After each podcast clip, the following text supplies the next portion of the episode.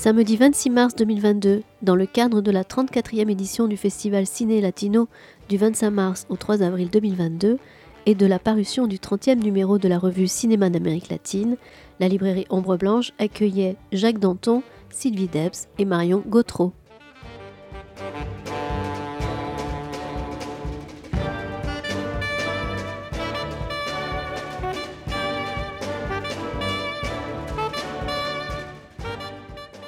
Bonjour, merci aux quelques-uns d'être là.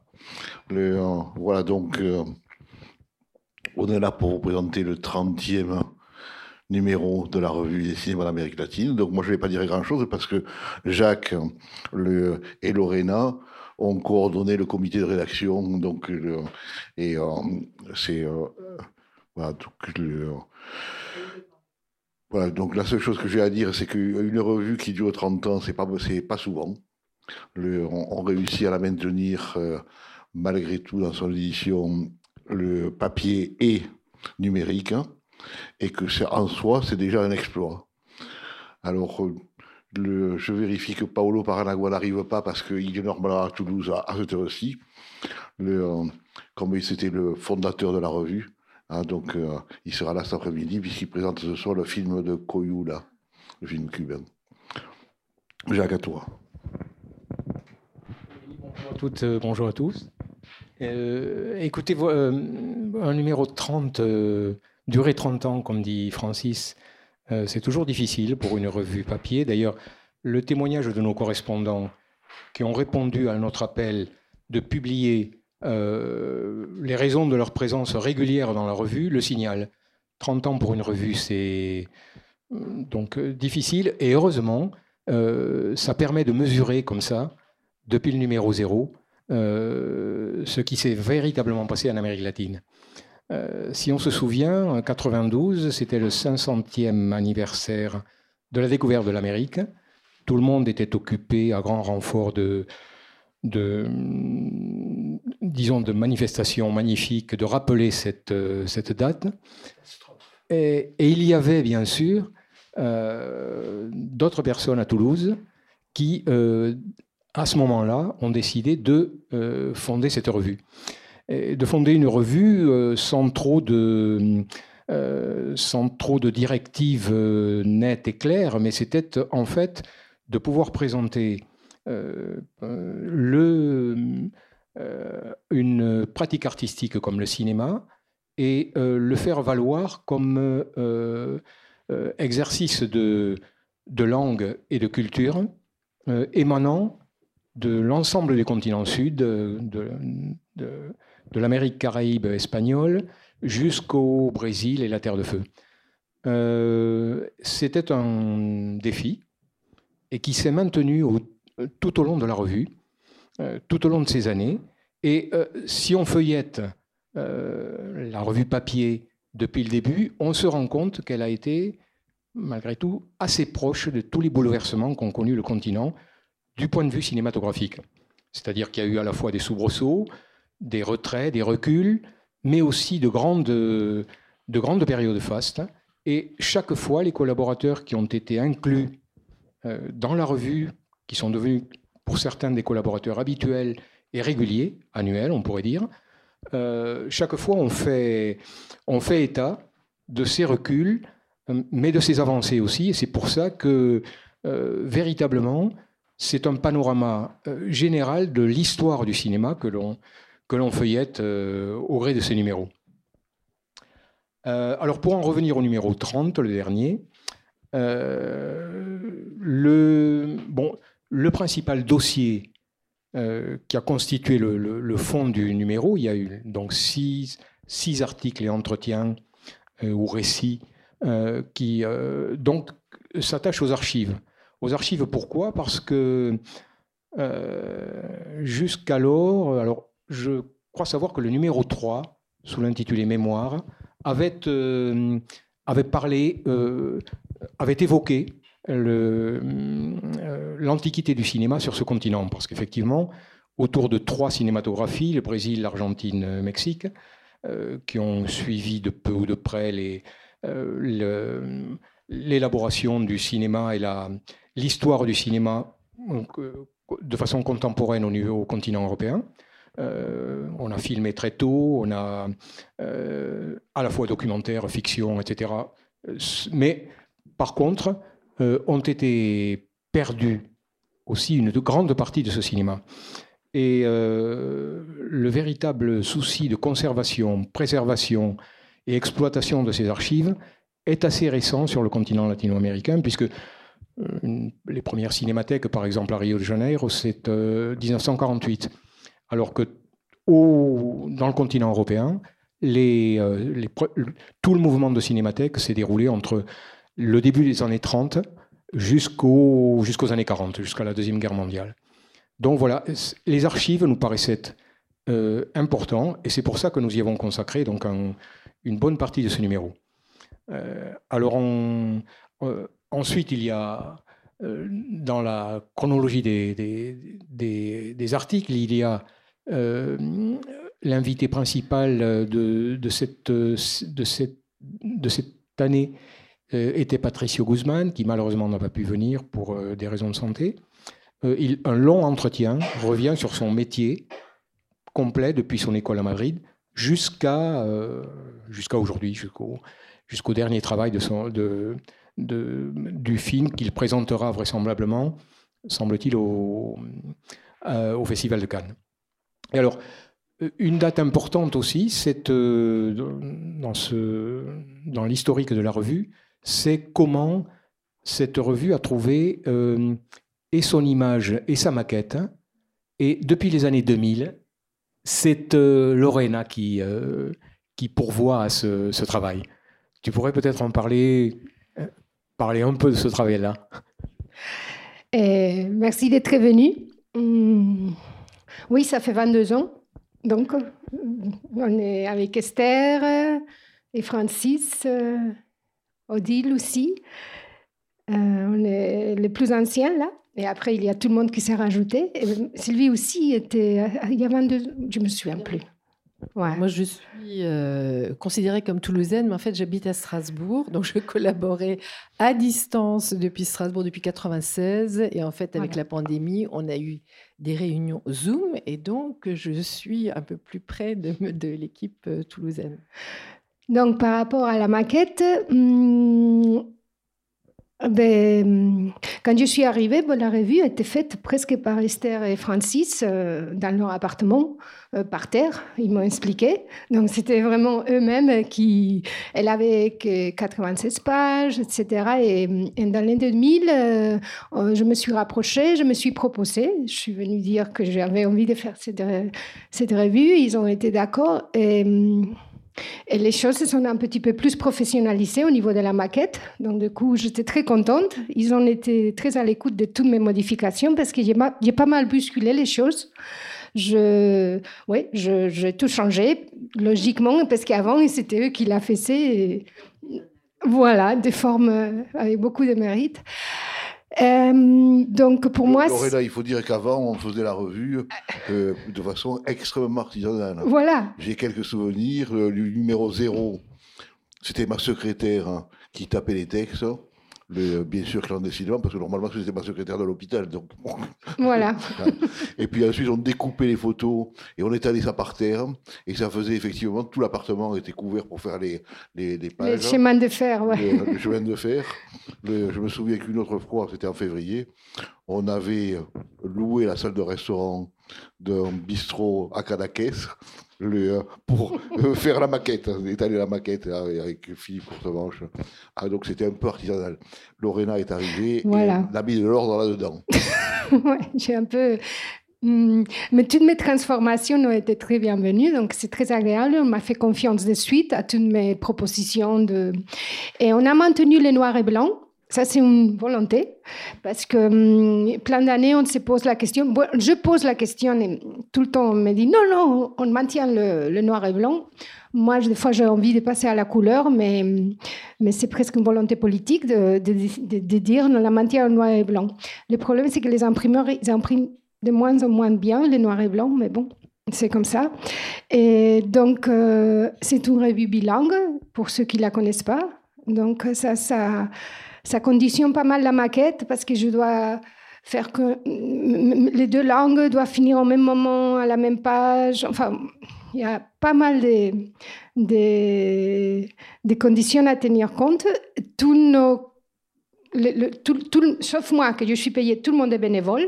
Donc, je travaille avec une équipe de bénévoles. C'est super, mais des fois, c'est compliqué. Moi, je te rends hommage, Lorena, parce que les, nous qui sommes relecteurs, correcteurs, euh, on est une équipe pas très bien harmonisé, on n'utilise pas les mêmes logiciels, euh, on n'utilise pas les mêmes manières de corriger, donc elle reçoit tout de chacun avec des couleurs ou pas de couleurs ou en, point doc ou alors en, en voilà, elle a tout et franchement, elle est patiente. Ça va, ça va pas aussi, non, ça va. Mais, mais ça fait partie du travail de savoir euh, faire avec euh, une équipe qui est, qui est passionnée de la revue. Donc, cette équipe, euh, grâce à elle, grâce à une équipe de bénévoles, la revue existe aussi, il faut le savoir. Et, et, puis les auteurs qui nous écrivent aussi de forme, ils ne sont pas rémunérés, donc ça c'est très important parce qu'on a des auteurs très très pointus et on arrive à, publier des choses qui sont jamais été publiées, qui après vont être publiées ailleurs. Donc ça, c'est grâce à tous nos contacts, notre comité, Marion qui est pas, si elle est là, euh, Amanda, euh, Sylvie, ils ont des contacts en Latine-Amérique et on arrive à avoir une qualité d'article. Esther, claro. Oui, tous, nous tous, ouais.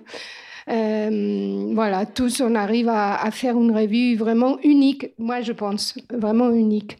Et quoi d'autre? Je pense que j'ai dit le plus gros. Mm, on commence à la faire en septembre, on finit toujours en courant. Là, par exemple, cette année, le, le, on a un, un, entretien très intéressant de Magali à une, euh, à, ¿cómo se llama? El de Corazón Azul, eso, Coyula, qui a été fait euh, six jours avant que j'envoie une impression. C'est pas mal. Donc, euh, transcrire, parce que traduire, chercher des photos, maqueter, et on est dans les bonnes pages. Donc, euh, ça a été J'étais très fière. Hein. on l'a fait pendant le week-end. on a tous mis. Voilà. Donc, euh, voilà. J'espère que ça va continuer encore 10 ans de plus, minimum. 30 ans de plus. OK. 30 ans, voilà. Et il y a Sabrina aussi qui a été là, il y a Anna, et tout le monde est là. Aussi. Ouais, Emmanuel nous a traduit depuis des années aussi, donc euh, Odile qui est très très bonne, euh, très réactive. voilà, bon ben. Oui, c'est une grande famille. je, vais, je vais passer là. Non, est-ce qu'il euh, est qu'il y a une question Est-ce que quelqu'un a une question, un truc à soulever? Oui, allez-y. La diffusion, comment ça se passe? Est-ce que vous êtes diffusé, par exemple, en Amérique auprès des universités alors, euh, nous, comme festival, bon, l'ARCALT, pas, pas moi, euh, on a dû chercher un éditeur, c'est les Prés universitaires du Midi avant Mérailles. Donc, c'est eux, notre éditeur, euh, ils font la diffusion, c'est-à-dire ils font que ça. Donc, euh, il y a deux commandes. je, pense que peut-être Sylvie on peut, en parler un peu plus, ou Jacques, de ça. Oui, c'est diffusé, mais c'est difficile aussi. Hein. C'est une. Enfin, ce, qui, a amélioré les choses, bien sûr, c'est que le fait que la revue existe maintenant aussi en virtuel. Hein, donc, euh, et euh, la, version virtuelle est beaucoup plus euh, demandée par les universités, notamment les universités d'Amérique latine. La revue papier, elle euh, est diffusée à environ à 100 exemplaires dans les bibliothèques, essentiellement Amérique du Nord, Amérique du Sud, le, et Europe, Espagne, Portugal. Le, mais donc euh, la revue papier, c'est pas beaucoup d'exemplaires. Hein, c'est grosso modo 250 exemplaires qui sont diffusés. 500 exemplaires. Oui, 500 exemplaires en tout, entre ce qu'on donne et ce qu'on diffuse. Le, mais par contre, la, consultation euh, virtuelle, puisqu'on peut maintenant, on sait le, les compter, c'est beaucoup plus important. Alors, bien sûr, ça dépend des années. Le, cette année, le, à propos de Guzman, il y a eu beaucoup de, de, de consultations virtuelles. Oui, c'est au programme de la Grèce, alors. Ça, c'était bien. Voilà, donc, euh, mais bien sûr, de faire continuer à faire exister une revue papier, de temps en temps, on, les, euh, les, professionnels nous, nous, prennent pour de doux hurluberlus. Parce que euh, les revues papier, ça n'existe pratiquement plus, des revues en, continu. Nous, on décide de, la continuer comme ça, sous la forme papier, parce que ça permet effectivement d'avoir un, lien matériel quoi, aussi. Alors, voilà. C'est un peu comme les vinyles, hein, ça revient. Non, non, mais complètement. C'est-à-dire, on a résisté, donc du coup, on est à très tendance actuellement.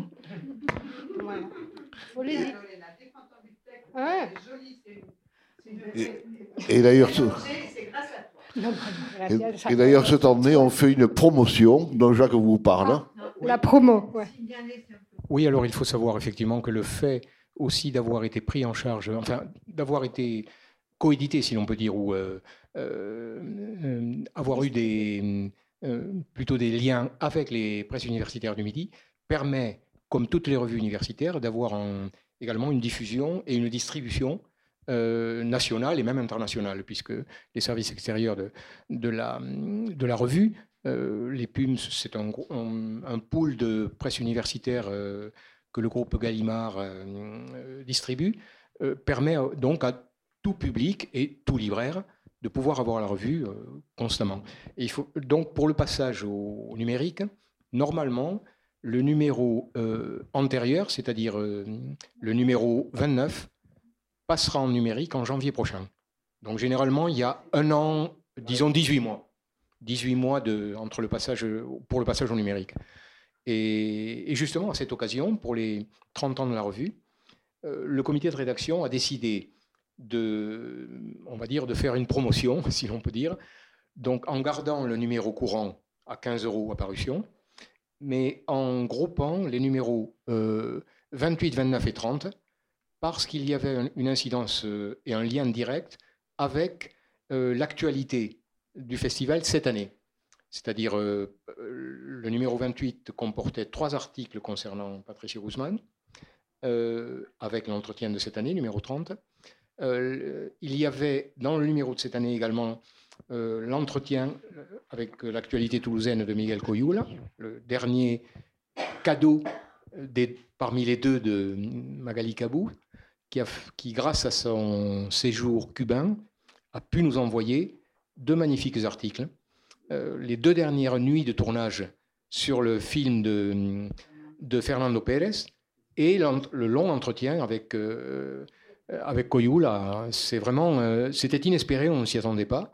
Et elle a proposé, euh, évidemment, comme elle s'est chargée en plus de, de, traduire, de traduire, de prendre les photos, ça a été vraiment un cadeau sur toute la ligne du mode d'emploi cet entretien parce que les films, de... heureusement qu'on a l'entretien aussi, hein, ces films sont assez hermétiques, donc je vous conseille de le lire avant d'aller voir les films. Parce que Bien sûr. Ça, aide. Oui, et je rappellerai enfin dans le numéro 29, donc de l'an dernier, un magnifique article sur le cinéma de Mathias Pinheiro, où il y a, il y a vraiment en, profondeur. Donc, en fait, nous avons décidé de, grouper ces trois numéros pour le prix de 20 euros. Euh, quant au numéro antérieur, donc jusqu'au numéro 27, euh, nous les proposons à 3 euros euh, pour le stock qui reste, en espérant qu'ils trouveront preneur auprès du public cette année. Voilà. Donc, c'est une revue également qui est, à la fois, certaines années, très en phase avec le festival, mais qui, n'est pas systématiquement calquée sur le programme du festival. Donc, il y a toujours des articles qui, montrent une grande liberté, parce que ça peut être un, aspect ou un entretien ou un film qui, dont nous avons reçu l'article suite à un appel, à article. Euh, qui nous, a, qui nous a paru devoir retenir l'attention et pouvoir être donc traduit et mis en œuvre et maquetté et mis en page par, par Lorena dans la revue de l'année. Donc c'est pour ça que c'est une, c'est une revue qui a une entière liberté, même si elle est soumise à certaines normes universitaires, hein, euh, elle arrive à pouvoir s'en détacher et donc n'a pas du tout euh, euh, voilà n'a ni un, à une langue voilà également disons capable de capable à un lecteur ou lectrice large de pouvoir profiter de l'article en question. Et parfois, c'est le hasard qui croise l'actualité avec euh, les dossiers de, de la revue, puisque cette année, euh, le, chef opérateur qui, avait filmé Bolivia a offert la restauration, a pris en charge euh, avec toute son énergie la restauration du film pour qu'on l'ait cette année qu'on l'ait maintenant et ce qui croise complètement la question de la restauration des films et qui donne un, coup d'actualité très fort à ce dossier où on se rend compte combien c'est très important pour euh, les, cinéastes, les personnes qui travaillent dans le cinéma en Amérique latine, euh, la restauration, la conservation, combien de films ont été perdus et quelle énergie il faut mettre pour que ces films euh, soient restaurés. Et là, bon, c'est tombé par hasard que l'année où on fait ce dossier sur euh, la restauration, cadeau. Oui, et ce qui est d'ailleurs euh, très intéressant dans ce dossier, c'est que aussi euh, les divers aspects de la conservation, de la préservation et de la remise en et de la présentation de, ces archives, c'est que tous les aspects sont, ou presque tous les aspects sont proposés. C'est-à-dire, c'est à la fois une passion individuelle dont, euh, fait, le, dont fait le récit dans l'article de Aira, euh, euh qui fait vraiment. Voilà. Il sera là demain. Hein ah, il sera là demain. Il sera là demain. D'accord. Jusqu'à la fin du festival. D'accord. Ça doit valoir le coup. Hein. moi.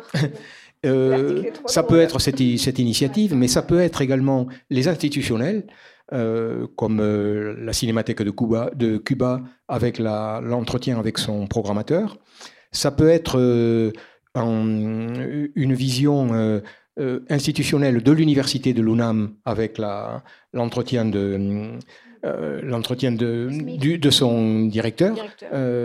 donc, et également la réutilisation de ces, de ces archives dans euh, le film, euh, dans euh, un travail fait par Andrea Franza, dont peut-être Sylvie, tu pourrais nous parler. oui, parce que quand on avait fait l'appel à, articles, on voulait à la fois donc ce qu'on a obtenu des témoignages effectivement de, de cinémathèque, de voir comment on faisait les archives, mais on aurait aussi aimé avoir des articles sur la réutilisation éventuelle des archives ou des, documents antérieurs dans les, dans les films. Alors il se trouve que bah, le Brésil, on attendait à la fois des articles sur les cinémathèques, mais euh, bon, euh, pandémie, Covid, etc. Donc au dernier moment, plusieurs personnes qui s'étaient engagées n'ont pas pu tenir euh, leurs promesses. Mais c'est finalement le seul pays qui a envoyé aussi un article du, de réutilisation ou de travaux qui ont été faits sur des films qu'on a, qu'on a retrouvés, alors notamment dans un laboratoire, enfin lié aussi à, l'université. Hein. Donc, euh, c'était, on espère peut-être avoir d'autres, d'autres exemples. Hein. Il y a eu le, cadeau réel de, de, Bolivia. Euh, mais ce que je, voudrais dire quelque chose qui n'a pas été dit ici, c'est vrai que c'est la première fois que dans la revue, comme on fêtait les 30 ans, qu'on a eu une espèce de retour de nos lecteurs, puisqu'on a sollicité aussi des gens euh, dans différents pays pour nous dire ce qu'ils pensaient de la revue. Et j'avoue que c'était assez enfin, gratifiant pour nous, puisqu'avec tout le, tout le travail qu'on fait, enfin, bon an, mal an, etc., de voir que ben, cette revue, elle avait vraiment une répercussion et vraiment une utilité, puisqu'on a eu de, très beaux témoignages euh, de, personnes. Et, c'était et moi, je me suis revue euh, ben, presque aussi, euh, pas tout à fait 30 ans en arrière, mais quand j'ai commencé à vouloir étudier le cinéma brésilien, je me dis, mais je vais où en France pour avoir des sources et des informations, etc. Et c'est comme ça d'ailleurs que je suis de Strasbourg arrivée à Toulouse au, Ciné Latino que j'ai que j'ai jamais quitté parce que c'était le lieu où on pouvait rencontrer effectivement bah, ce, qui, ce, qui, se passait euh, à la fois donc les, les, réalisateurs, les acteurs, mais aussi les enseignants chercheurs. Et on a fait appel et je pense que c'est un point fort de la revue euh, on a voulu, enfin dès, le départ, hein, moi je suis arrivée en cours de route, que ce soit pas seulement des Français qui écrivent sur les cinémas d'Amérique latine, mais que ça vienne aussi des différents pays d'Amérique latine et qu'il y ait à la fois ce, qui fait aussi la caractéristique de cette revue, à la fois des témoignages de réalisateurs et d'acteurs, mais aussi de chercheurs euh, voilà, d'enseignants-chercheurs qui travaillent la, question plus large du cinéma. Et donc, on voit que euh, oui, que, que ça fonctionne et que de génération en génération, quand des gens euh, s'intéressent à la question, ben, on, finit par retomber là-dessus parce que c'est une des, rares revues qui permet ça et qui permet aussi d'être toujours au fil de l'actualité. Hein. C'est ce que disait Jacques. On suit aussi ben, les, hésitations, les avancées, les, les reculs dans les différents pays d'Amérique latine, euh, en fonction des événements euh, politiques, économiques, euh, etc. Et on a aussi eu cette année, parce qu'on n'en a pas parlé, puisqu'on fait aussi les 20 ans de cinéma en construction, qui est aussi lié, qui fait une, comment dire, l'identité de, de, ce festival, puisqu'on a eu euh, de façon spontanée un très beau témoignage d'un réalisateur brésilien, João Paulo Miranda, qui a pu expliquer comment pour lui, euh, de pouvoir venir, d'être invité à Toulouse, d'avoir pu participer au cinéma en construction, d'avoir pu euh, voilà, enfin, arriver à terminer son film, le, le, le, projeter, etc., lui a permis aussi, c'est un exemple parmi d'autres, hein, on pourrait en citer, enfin, les, Esther est mieux placée que moi, euh, d'autres euh, réalisateurs à qui on a permis effectivement de, euh, bah, de, vivre de leur, de leur, art et de, de pouvoir exercer leur, leur, art. Voilà. Merci Sylvie. Donc, comme il est l'heure et que Amanda est arrivée, on va pouvoir passer à, à l'apéritif.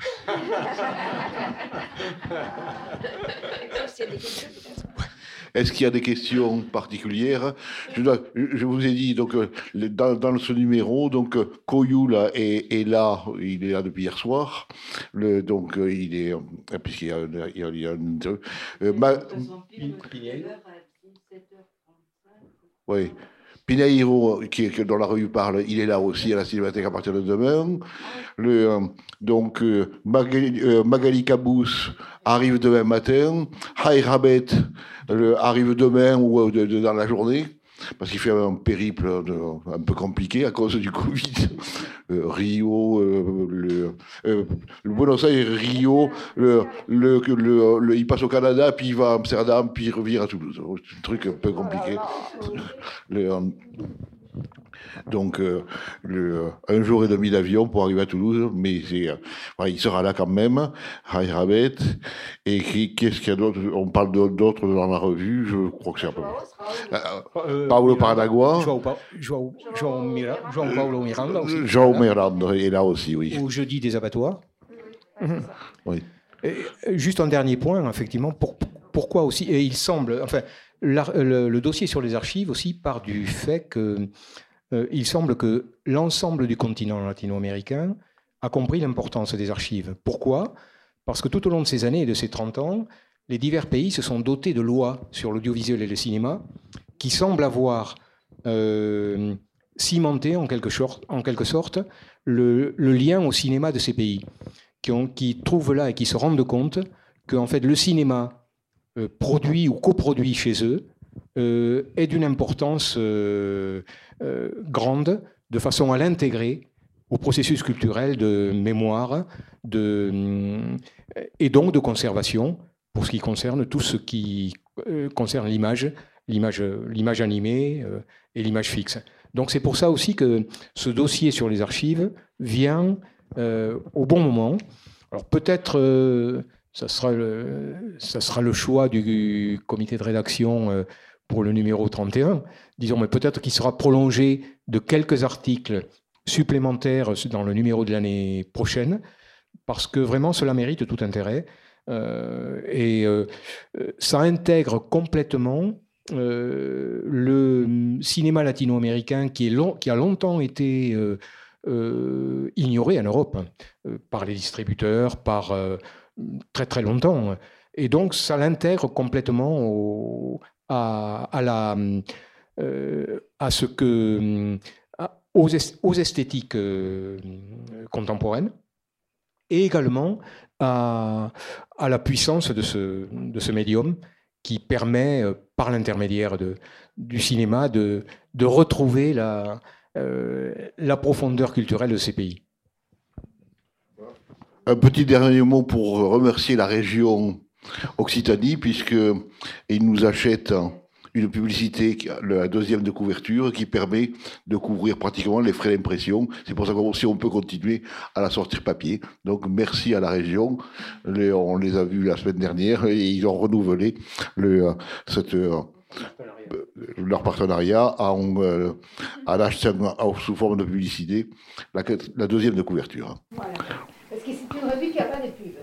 Donc c'est que de contenu. Toutes les, les sept pages de publicité, c'est que des collaborateurs. Là, c'est la seule qu'on nous paye. Donc il y a des verres derrière vous. Donc euh, c'est l'association Rencontre de cinéma d'Amérique latine de Toulouse qui vous offre à boire. Pas la revue parce qu'elle n'a pas de sous.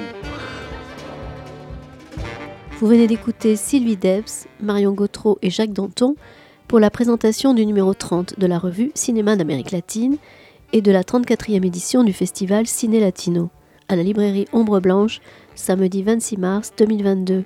Réalisation et mise en onde de cette rencontre Radio Radio.